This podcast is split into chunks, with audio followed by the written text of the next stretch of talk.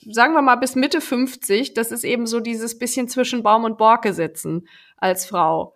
Also, ne, du bist nicht mehr das eine, du bist aber auch noch nicht das andere. Du bist nicht mehr fruchtbar, du bist nicht mehr gebärfähig, du bist aber auch nicht Oma. Also du, das ist eigentlich eine total geile Zeit, wenn man sich das mal genau überlegt. Eigentlich ist es eine super Zeit, weil man ist noch körperlich fit, man, es geht einem gut, man ist unabhängig, wenn man Kinder großgezogen hat, sind die in der Regel aus dem Haus. Ähm, ja, wir sind wieder frei, wir können äh, unser Ding machen. Also ich muss sagen, ich habe, mein Sohn ist jetzt 15 einhalb. Also für mich ist, ich habe gerade vorhin zu einer Freundin gesagt, ich komme wieder zurück in mein Fahrwasser.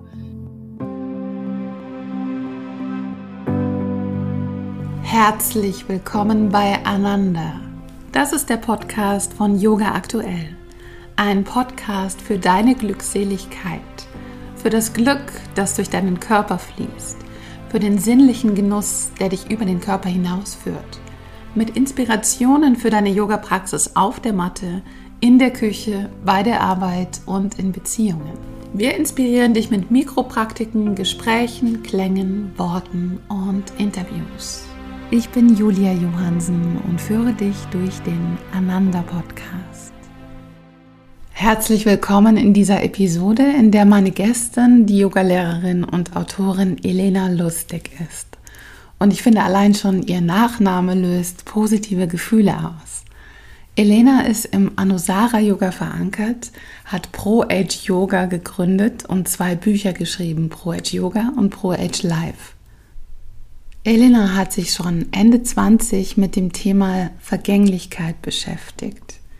Eines Nachts hatte sie einen Traum und dieser Traum war sehr intensiv und hat sie dazu inspiriert, sich sehr intensiv mit dem Tod auseinanderzusetzen. Und vielleicht war dieser Traum auch schon ein Vorbote für die Entwicklung von Pro-Age-Yoga. Zusammen sprechen wir über die Geschenke der Wechseljahre, die weibliche Weisheit, von der die Welt noch viel mehr braucht, und über die Bedeutung von Humor und der inneren Haltung beim Älterwerden.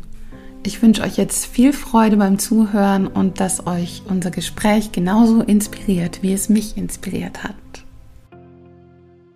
Ja, herzlich willkommen, Elena. Schön, dass du hier bist. Ich freue mich sehr. Vielen Dank. Du bist ja die Gründerin von Pro Age Yoga. Du hast zwei Bücher geschrieben, Pro Age Yoga, Pro Age Life und bist verankert im Anusara Yoga.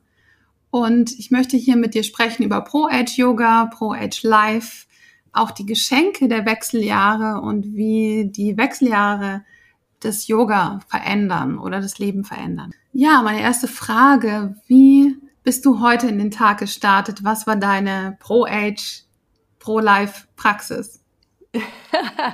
also ich habe ähm, eigentlich morgens immer so mein Ritual, ich ähm, sorge dafür, dass mein Kind pünktlich in die Schule kommt mit einem einigermaßen gesunden Frühstück im Bauch.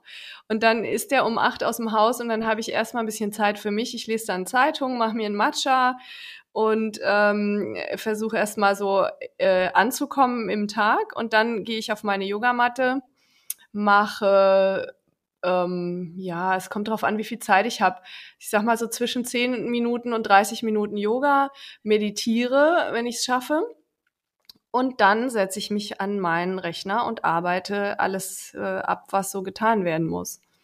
Also so war es ungefähr heute auch. Ja. Und wann und wie hast du begonnen, dich für den Prozess des Älterwerdens zu interessieren und das auch mit dem Yoga zu verbinden? Also Yoga mache ich ja schon sehr, sehr lange. Das mache ich seit ich Anfang 20 bin. Und mit dem Älterwerden mich zu beschäftigen, das mache ich seit ich Ende 20 bin. Das ist auch ein bisschen ungewöhnlich, weil normalerweise interessieren sich junge Leute ja nicht so sehr für dieses Thema. Aber ähm, bei mir kam so ein ähm, Traum dazwischen. und zwar habe ich geträumt, ähm, dass meine Mutter stirbt. Und natürlich, wenn man eine Mutter hat, jeder Mensch hat eine Mutter, weiß man, irgendwann stirbt die Mutter und man weiß, dass das auf einen zukommt. Aber dieser Traum war so extrem und so intensiv und hat mich wirklich ähm, innerlich so aus der Bahn geworfen. Nicht, weil der Tod so schrecklich war, sondern weil meine Trauer in diesem Traum so unfassbar war. Also viel, viel stärker, als ich das jemals hätte erwarten können in echt sozusagen. Also es war einfach pure Emotion und dann habe ich ähm, ein paar Tage gebraucht, um mich davon zu erholen und habe dann versucht, ein, äh, eine Form des Umgangs damit zu finden. Und dadurch, und weil ich ja auch eh schon Yoga gemacht habe, bin ich ähm, in einem buddhistischen Retreat gelandet, wo man bewusstes Sterben lernen ko konnte oder kann. Und diese Meditationstechnik oder Technik heißt Pova, Pova-Meditation. Und das habe ich dann einfach geübt. Da war ich eine Woche weg und habe jeden Tag acht Stunden meditiert und habe das dann äh, in den folgenden Jahren auch nochmal wiederholt, zweimal jeweils. Und also habe ich es insgesamt dreimal in so einem in so einem Retreat gemacht und dann ähm, war es irgendwann soweit und meine Mutter starb dann wirklich, aber das war sehr viel später. Und da hatte ich das Gefühl, ich bin vorbereitet. Und ich kann diese Meditation auch nutzen, um ihr dabei zu helfen. Das heißt, ich habe mich quasi mit Ende 20 angefangen, mit der Endlichkeit und der Sterblichkeit auseinanderzusetzen. Und das ist ja etwas, was im Buddhismus wirklich ein zentrales Thema ist, weil der Tod im Buddhismus eben nicht die ultimative Katastrophe ist oder das Ende von allem, sondern es ist ein Moment der Transformation. Ja, und die bewusste Beschäftigung damit, die bringt einen ja dazu, noch intensiver zu leben oder anders zu leben. Ganz genau. Das ist nämlich das Geschenk der Vergänglichkeit. Ja, dass wir, ähm, also alles, was endlich ist und alles, was irgendwie begrenzt verfügbar ist, bekommt ja einen Wert dadurch. Also wenn alles immer weitergeht und alles immer in Hülle und Fülle zur Verfügung steht, dann äh, ja, was, was machen wir dann damit? Dann, dann ist es halt einfach da. Dann hat das eben keine besondere Bedeutung für uns. Und in dem Moment, wo uns klar wird, dass die einzige Ressource in unserem Leben, die wirklich definitiv immer weniger wird und wo wir auch gar nichts dagegen unternehmen können, ist Zeit. Hm. Ja. Ne? Ja, und die Vergänglichkeit, ja, darum geht's ja auch in den Wechseljahren oder im Prozess des Älterwerdens. Es ist ja nicht, dass plötzlich wir sterben, sondern das ist ja ein, ein Prozess. Also genau. das, das ist ja Wahnsinn, weil dieser Traum hat dir sozusagen schon sehr früh gezeigt, was dein Weg ist oder wohin diese Reise geht, auch beruflich.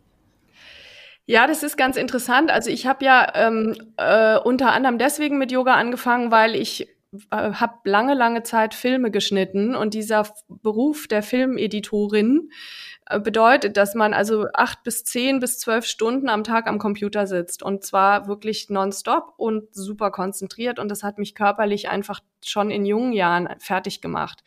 Und dadurch habe ich angefangen mit Yoga.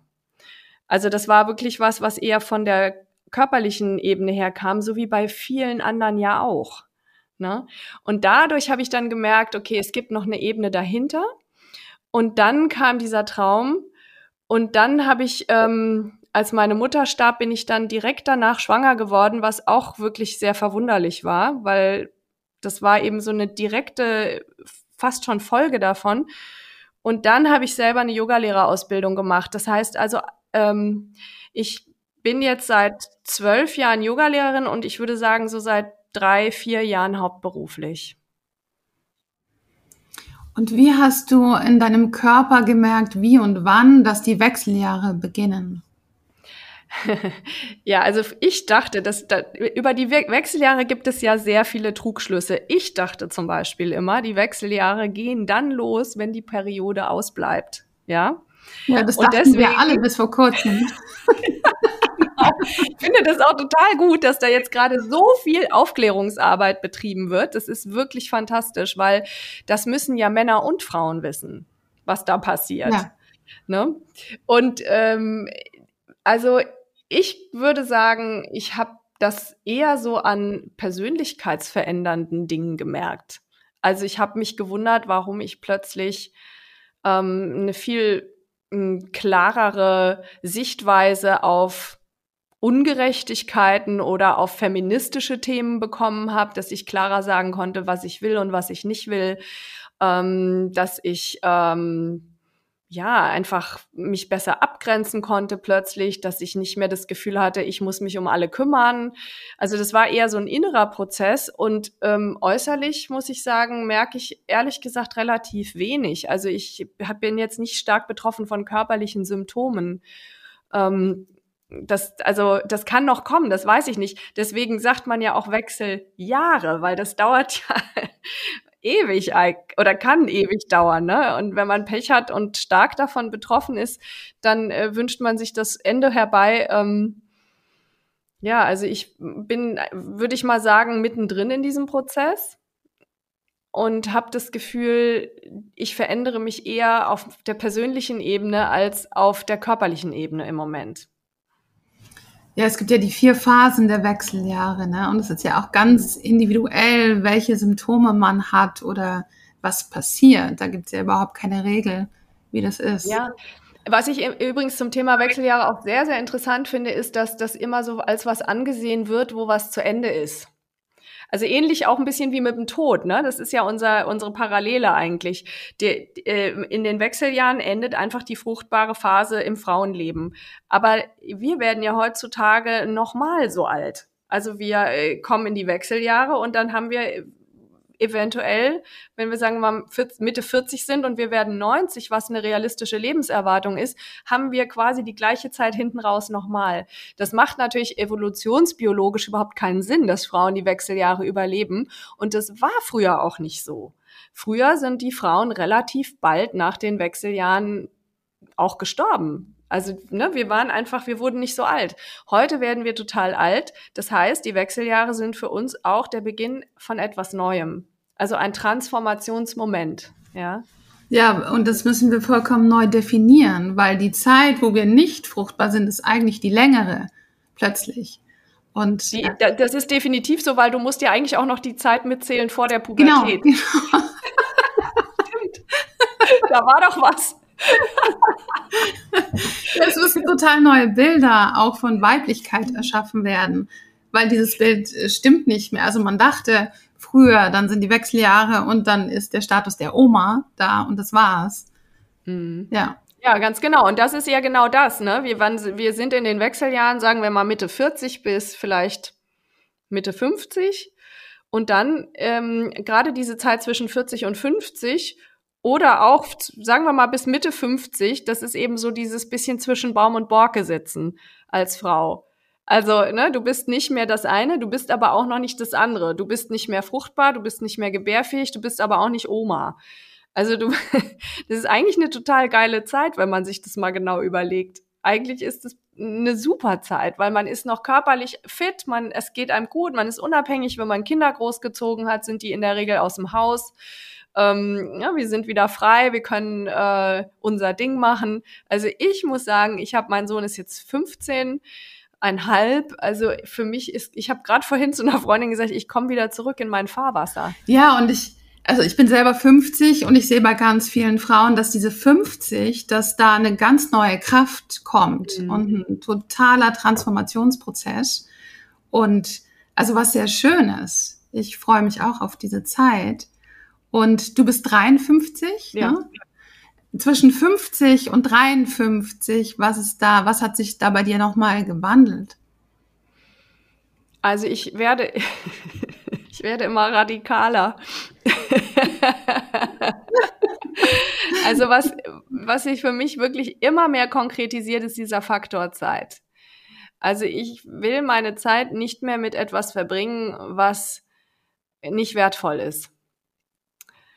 Also dabei meine ich jetzt überhaupt keine materiellen Werte, im Gegenteil. Also gerade die äh, werden immer unwichtiger, sondern ich möchte mit Menschen zu tun haben, die mich inspirieren und nicht stressen. Ich möchte mit Projekten zu tun haben, die ähm, ja, die toll sind und auch ein Potenzial haben. Ich möchte auch äh, andere Menschen unterstützen. Ich möchte ähm, Mentorin sein und möchte auch so ein bisschen die Regeln selber bestimmen. Ich möchte nicht mehr nach den Regeln ähm, leben, die andere für mich aufstellen, wer auch immer das ist.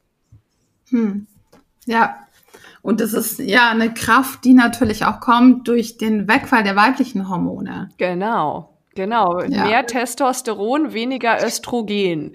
haben eine Ahnung, wie sich Männer fühlen. Ja, und das ist zum Beispiel super interessant, ne? Also dieselben äh, Fähigkeiten, sage ich jetzt mal, die sich bei einer Frau dann mehr entwickeln in dieser Phase werden ja bei einer Frau aber wiederum ganz anders bewertet. Also eine Frau wird dann gerne zickig und unangenehm und schwierig und ne, also äh, das ist etwas, was gesellschaftlich und auch gerade von den Männern überhaupt nicht anerkannt wird oder respektiert wird, während wenn ein Mann weiß, was er will und das auch ganz klar formuliert, dann ist der Führungskraft oder durchsetzungsfähig oder oder oder. Also die, das, der kriegt ganz andere Attribute zugeschrieben.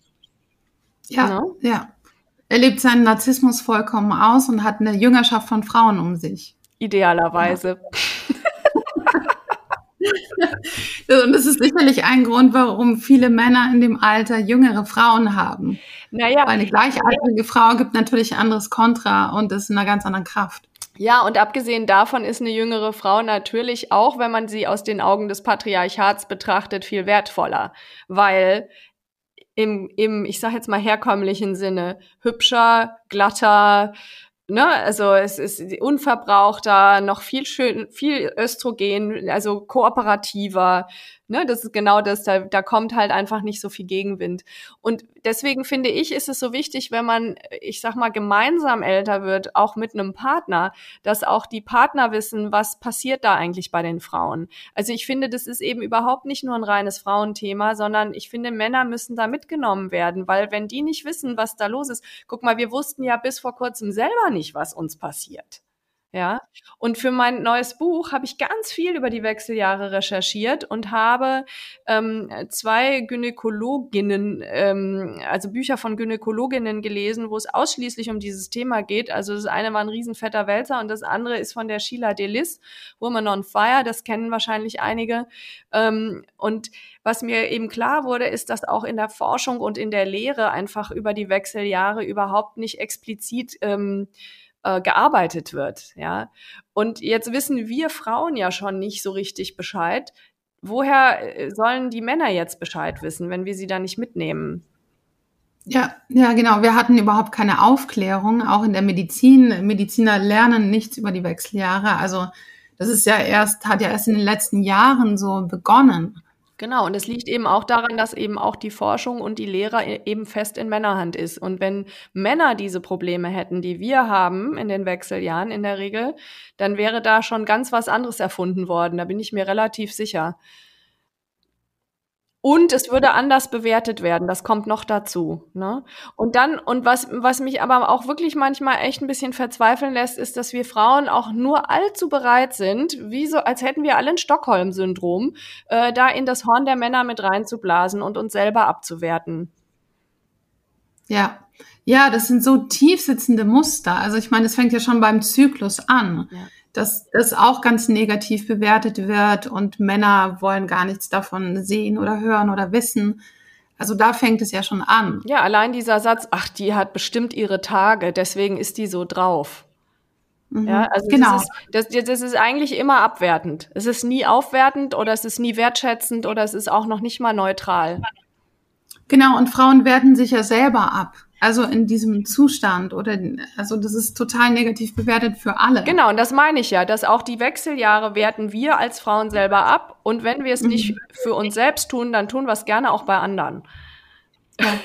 Also bei anderen Frauen. Und das finde ich noch viel schlimmer. Also wenn wir von Männern abgewertet werden, okay, das sind wir nur gewöhnt, das haben wir jetzt seit Jahrtausenden, aber uns gegenseitig abzuwerten, stärkt eigentlich wiederum nur äh, das Patriarchat oder die, die, die ähm, Machtposition der Männer und wir machen uns dadurch schwach. Deswegen, also gerade auch dieses Thema Sichtbarkeit, was ich so oft höre von Frauen in unserem Alter plus, dass die sagen, ja, ich fühle mich total unsichtbar oder ähm, ne, also ich werde nicht mehr gesehen oder wahrgenommen.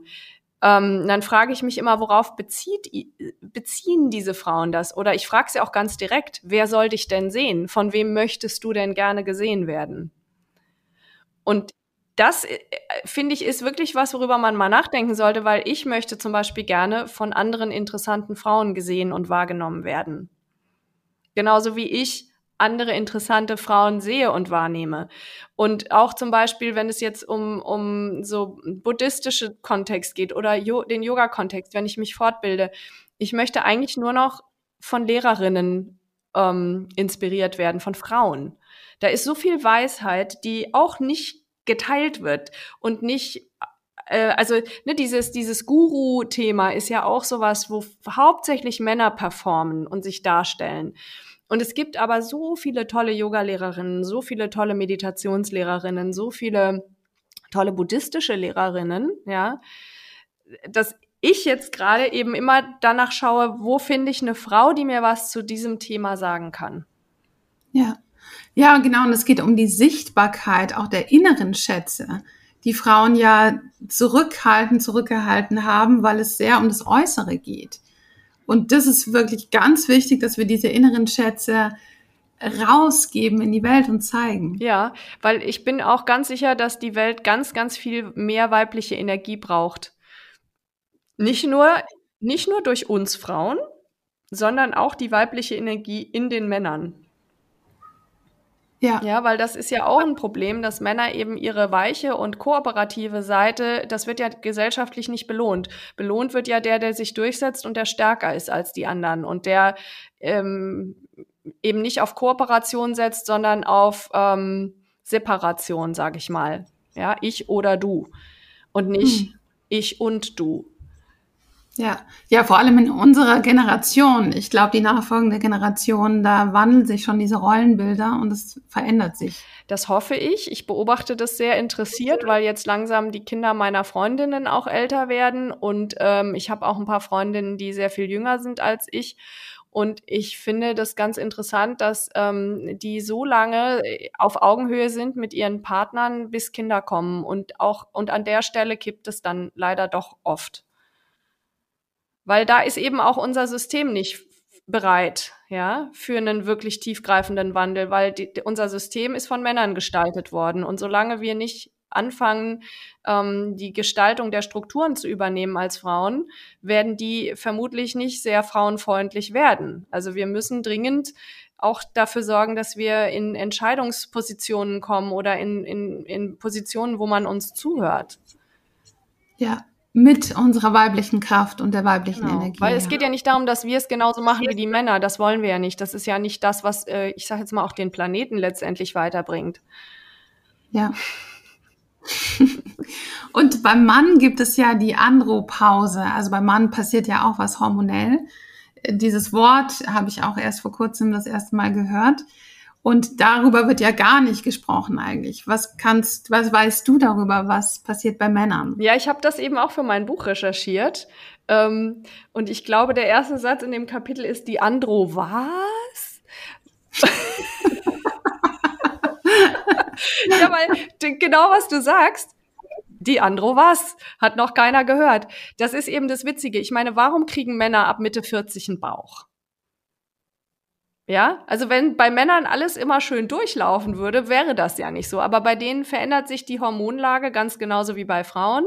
Äh, das, das Testosteron lässt nach, die Libido wird schwächer, der Stoffwechsel verändert sich dadurch, es werden mehr Fettzellen produziert als Muskelzellen. Ne? Also ein Mann muss ganz genauso wie eine Frau gucken, dass ähm, er diesen, diesen Prozess des Älterwerdens in sein, in sein Verhalten übersetzt.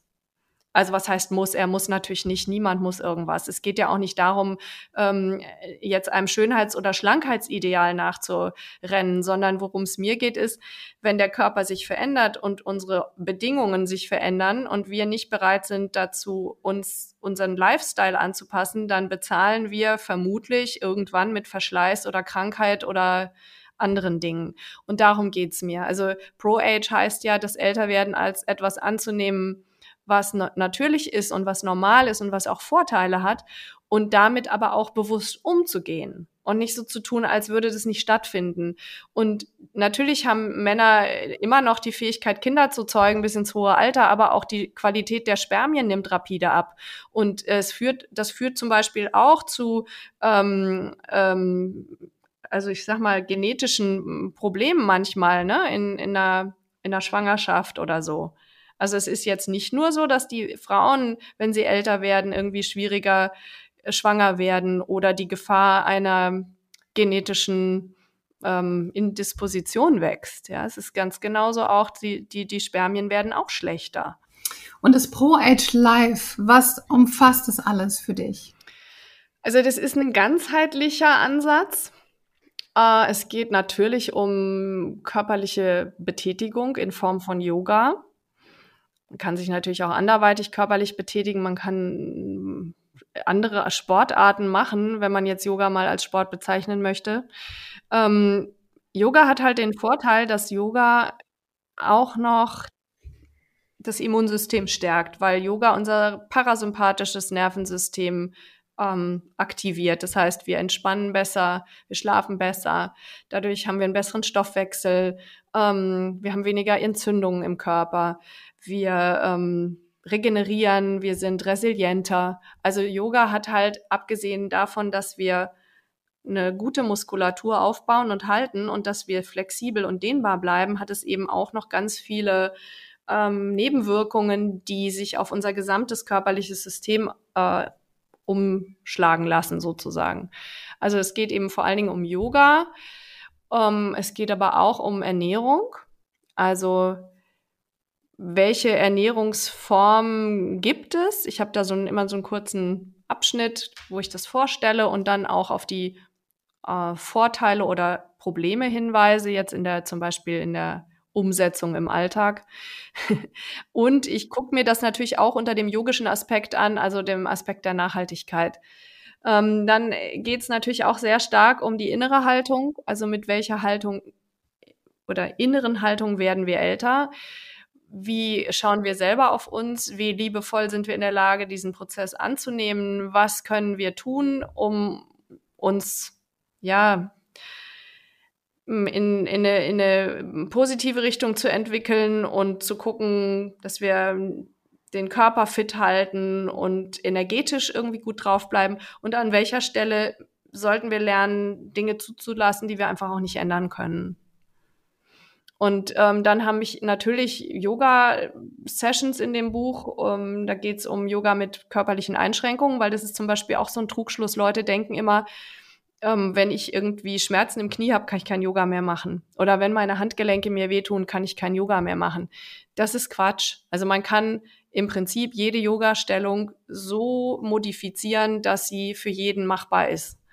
Und da gibt es so ein paar Tricks und Kniffe, die erkläre ich auch in dem Buch äh, wie man das genau machen kann. Und dann habe ich natürlich auch Mindset-Übungen, also ich sag mal Meditationen oder auch, was ich ganz schön finde, da ist eine Übung drin, wo es ums Vergeben geht und ums Verzeihen und um, ne, um, um so Loslassen und Schuld ähm, abgeben auch. Hm. Also du nennst es auch inneres und äußeres Yoga genau. in deinem Buch. Ne? Mhm. Ja. Und was sind für dich die Geschenke, die das Älterwerden gebracht hat? Also es kommen sicherlich noch einige dazu. meine, ähm, also ich habe so eine Liste gemacht äh, für meine Ausbildung. Ich unterrichte das ja auch, Pro Age Yoga. Ich bilde Yogalehrer aus. Und da haben wir mal gesammelt in meiner letzten Ausbildung. Und diese Liste wird irgendwie immer länger. Also, also ich würde sagen, ich kann besser Prioritäten setzen, ich habe einfach mehr Überblick. Also die, ich habe mehr eine Perspektive von oben auf vieles. Ähm, ich weiß mehr, ich habe auch mehr Weisheit. Ähm, ich bin einfach erfahrener mit vielen Dingen. Ich bin klarer. Ich habe mehr Geduld, wenn es angesagt ist. Und bei manchen Dingen habe ich weniger Geduld. Und beides ist für mich ein Benefit. Also ich gucke mir Dinge nicht mehr lange an, die mich stören, ohne dass ich eingreife. Ähm, ich habe auch ein besseres Unterscheidungsvermögen, zum Beispiel dazwischen, wo brauche ich jetzt mehr Geduld und wo weniger. Ähm, ich stehe mehr zu mir, ich mag mich mehr als früher. Also wenn ich mir überlege, wie ich als Teenager oder junge Frau so kritisch war mit mir, also wenn ich jetzt zurückschaue, das war eine Zeit, in der ähm, ich mich eigentlich durchgehend hätte feiern können für das, was mir die Natur geschenkt hat. Und trotzdem war ich nur am Rumkritteln. Und wenn man sich das mal überlegt, also viele Frauen, die Probleme haben mit dem, den äußeren Veränderungen beim Älterwerden, weise ich gerne darauf hin, ähm, dass sie, als sie jung waren, vermutlich auch nicht gedacht haben, sie sind irgendwie top of the pops. Ja, und jetzt äh, schieben sie das, die Probleme auf das Älterwerden, aber grundsätzlich sind wir Frauen dazu erzogen worden, uns nicht so zu mögen, wie wir sind. Und da ist es egal, wie alt wir sind. Ja, also diese Selbstliebe, das ist was, was bei mir auf jeden Fall stärker wird gerade. Ich habe das Gefühl, ich werde ernster genommen.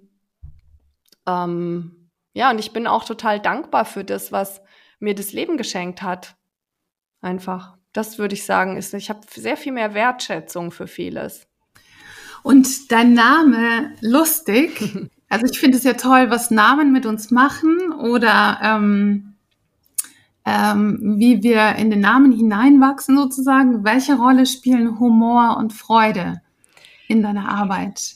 Also in deinem Leben auch. Ja, also für mich ist Humor, wenn ich etwas mit Humor ähm, nehmen kann, zeigt es mir immer, dass, äh, dass ich einen gewissen Abstand habe. Oder andere, andersrum formuliert, ich kann den Humor benutzen, um Abstand zu schaffen. Also in dem Moment, wo ich über etwas lachen kann, habe ich das Gefühl, ich habe das in irgendeiner Weise gemeistert. Und ich finde, dass das ist eigentlich das Zaubermittel beim Älterwerden. Also wenn wir es schaffen, humorvoll diesen Prozess zu begleiten mit uns selbst, dann ähm, haben wir wirklich einen, einen riesen Schritt gemacht. Ich habe tatsächlich auch in meinem ersten Buch Pro Age Yoga ein Kapitel nur über Humor. Also der Humor war schon immer für dich da und, äh, und ein Teil deines Lebens. Ja, absolut. Und ich muss auch sagen, also ich heiße ja nicht von Geburt an lustig. Ich habe irgendwann meinen Mann kennengelernt, der Franz Lustig heißt. Und ähm, ich habe den, ich kannte seinen Namen nur von den Filmklappen. Ich habe immer, wenn ich geschnitten habe, stand dann auf der Klappe Kamera Franz Lustig und dann dachte ich immer, ey, so heißt doch keiner. Also, was ist das für ein Name? Und dann habe ich den irgendwann kennengelernt und dann hat es irgendwie gefunkt und dann haben wir irgendwann geheiratet und ich war mir todsicher, ich würde niemals meinen Namen äh, weggeben, aber bei Lustig bin ich wirklich schwach geworden. Und das ist Und das ist ein toller Nachname. Total. Ja. Und es macht auch was mit mir, das stimmt schon. Also ich habe, glaube ich, mhm. wirklich auch durch diesen Namen, der hat mir auch schon Türen geöffnet und sei es nur bei irgendeinem Amt oder so. Also die Leute sind immer, mhm. die freuen sich immer. Man hat sofort ein positives Gefühl. Ja, ja. genau. Ich liebe ja. den auch. Und ich heiße jetzt schon die Hälfte meines Lebens lustig, so ungefähr. Nicht ganz, aber fast. Also insofern, ja. ich bin da reingewachsen. Ja. Und das Logo auf deiner Website, das finde ich super. Ich habe sofort an den Augenarzt gedacht, wo man die Buchstaben liest. Ach, echt? Und habe und hab mich gefragt, ist dir diese Idee gekommen, als du beim Augenarzt ja, aber dann hätte ich jede Zeile immer ein bisschen kleiner machen müssen, oder? Oben noch groß, in der Mitte mittel und, und, und unten dann so, hä? Super Idee eigentlich. genau, und ich dachte, was für eine super Idee. Mhm. Aber das war gar nicht das, woran du gedacht hast. Nee, nee, nee. Also ich ähm, habe lustigerweise jetzt für meinen ähm, Podcast, mein neues Projekt, auch so ein ähnliches Logo. Da habe ich quasi dieses Logo übernommen. Und was ich gerne mag, ist ähm, diese, wenn man Buchstaben weglässt, also Vokale weglässt, baut der Kopf beim Lesen die Vokale ein. Und da steht ja eigentlich Pro Age und dann YGA, also das O ist ja gar nicht da. Und trotzdem liest es jeder mit. Und damit rumzuspielen, das war für mich einfach ähm, super. Und was ich eben auch mag, ist, ich mag Quadrate. Ja, das hat so was Beruhigendes und ich glaube, dadurch, daraus ist das entstanden. Mhm. Ja. ja. Und hast du so eine liebste Pro-Age-Meditation oder Pro-Age-Übung fürs Leben? Ähm, jein. Also es gibt natürlich unzählige Übungen. Ich habe eine Lieblingsatemübung, die heißt Samavriti. Und Samavriti bedeutet ähm, übersetzt ähm, das Beruhigen der Wellen oder das äh, Glätten der Unruhe eigentlich genau genommen. Und im Samavriti, ähm, das ist eigentlich, ein, eigentlich fast eher ein Pranayama, atmet man ähm, auf eine Zähler von vier zum Beispiel ein, dann hält man den Atem auf vier, dann atmet man auf vier aus und dann hält man den Atem wieder auf vier. Und äh, das finde ich ist eine Übung, die unheimlich viel Ruhe, Frieden, Entspannung und ähm, ja, so einen Gleichmut bringt. Also das ist eine Übung, die ich wahnsinnig gerne mache, gerade wenn ich das Gefühl habe, ich bin jetzt mal gestresst oder habe zu viel zu tun. Und das kann man eben auch ganz toll im Liegen machen, vielleicht sogar auch am Ende von der Yoga-Praxis. Also das ist was, das mache ich sehr, sehr gerne, das liebe ich sehr. Mhm. Und wohin geht die Reise in den nächsten Jahren für das Pro-Age Life, für deinen beruflichen Weg? Gibt es da Pläne oder etwas, was du dir wünschst? Also was ich mir gerade ausgedacht habe, ist, äh, dass ich jetzt anfange, das ähm, Thema Pro-Age so ein bisschen aus dem Yoga-Kontext noch rauszulösen, breiter aufzustellen. Ich mache jetzt einen Podcast, fange ich an, wo ich mit vielen Leuten spreche, ähm, mit also über Themen rund ums Älterwerden.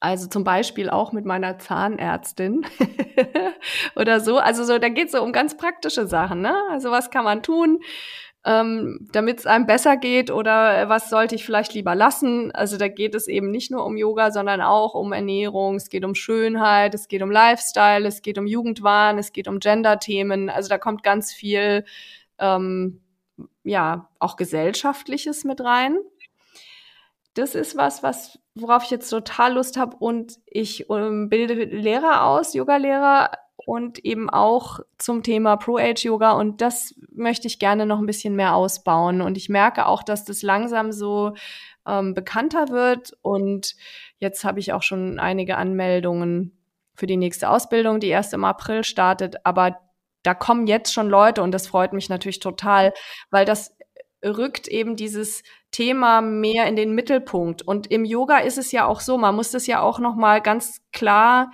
benennen. Wir haben ja als Yogalehrer immer Leute vor uns sitzen, die irgendwie körperlich was haben, ja. Also entweder durch Unfälle oder durch Verschleiß oder was weiß ich, auch teilweise wirklich junge Leute. Das heißt, man muss jetzt nicht nur an alte Leute denken, wenn es darum geht, das Yoga zu modifizieren, so dass jeder das machen kann.